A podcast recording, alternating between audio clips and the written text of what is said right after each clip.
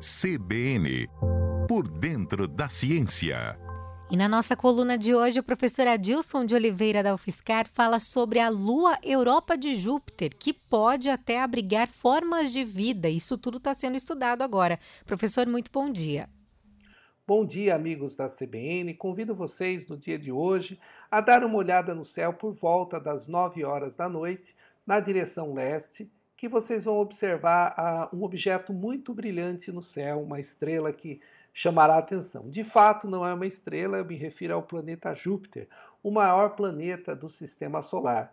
Um planeta que tem milhares de vezes o tamanho da Terra e que tem em torno dele dezenas de luas girando em torno, mais de 60 luas. Nessa última semana, o telescópio James Webb publicou uma imagem fantástica de Júpiter, uma imagem com uma resolução muito grande, nunca antes fotografada, e que mostra toda a beleza desse planeta gigante que tanto nos fascina.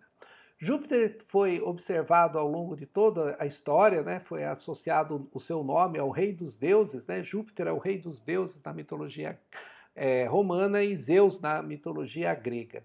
E o Galileu, no ano de 1609, quando apontou a sua pequena luneta, que aumentava apenas quatro vezes para, para Júpiter, descobriu que ele era cercado de quatro luas, ou seja, as quatro maiores luas de Júpiter: Europa, Io, Europa, Ganimedes e Calisto.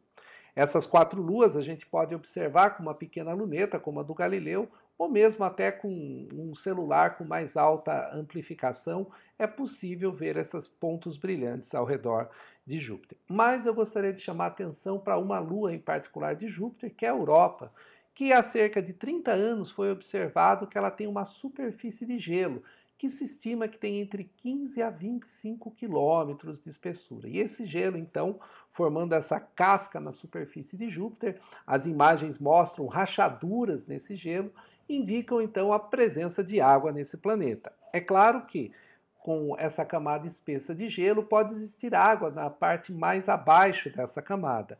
Água que eu falo no estado líquido. E onde a água está estado líquido, há possibilidade da existência de vida.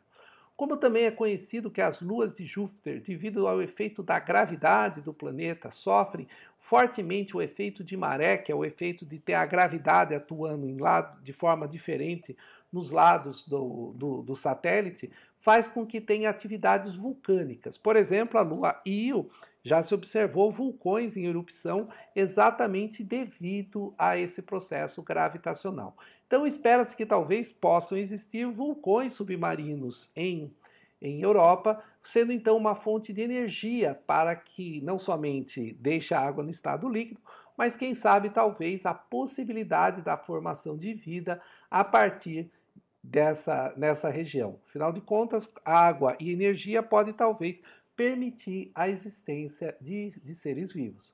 É claro que parece muito estranho como que seres vivos vão surgir na escuridão, mas aqui mesmo na Terra a gente encontra espécies marinhas nas profundidades maiores, em torno de 14, 15, de, de 10 ou 11 quilômetros de profundidade, também encontram-se é, atividade marinha.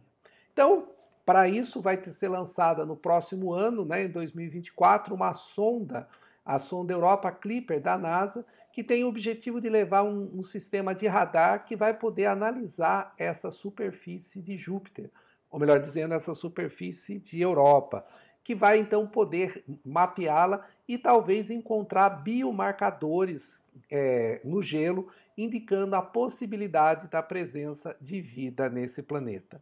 Então, quando olharmos para o gigante planeta do nosso sistema solar, esse gigante gasoso, muito belo, vamos imaginar que talvez possa existir vida em uma das suas luas ao redor desse grande planeta. E basta nós descobrirmos vida fora da Terra, uma única forma de vida, por mais simples que ela seja, pode talvez abrir novos caminhos para a nossa percepção sobre a biologia e principalmente sobre a própria origem da vida, que sem dúvida é uma coisa muito fascinante que nos intriga até hoje. Então, olhem para Júpiter e imaginem que talvez ali esteja uma forma de vida muito primitiva que pode até ter sido formas semelhantes ao que teve em nosso planeta há milhões de anos atrás. Era isso que eu queria comentar com vocês. Até uma próxima oportunidade. O que é muito interessante, né, professor? Com certeza estaremos de olho no céu e você pode compartilhar essa coluna com alguém entrando lá no site cbnsãocarlos.com.br.